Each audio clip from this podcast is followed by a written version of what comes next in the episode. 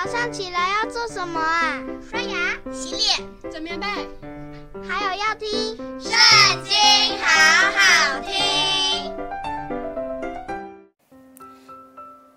大家好，我们今天要一起来读的是诗篇第四十一篇。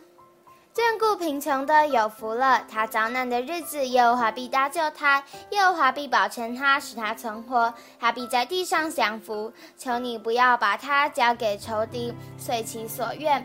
他病重在榻，耶和华必扶持他；他在病中，你必给他铺床。我曾说，耶和华啊，求你怜恤我，医治我，因为我得罪了你。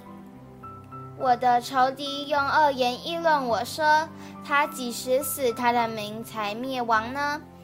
他来看我就说假话，他心存奸恶，走到外边才说出来。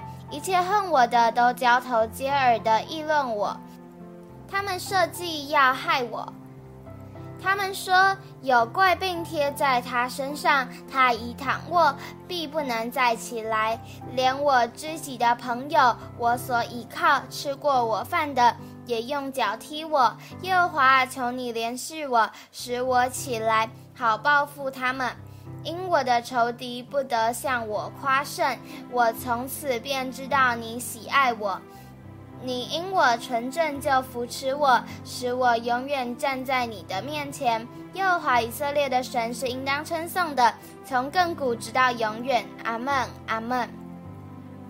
今天的影片就到这里结束了，大家下次也要和我们一起读经哦，拜拜。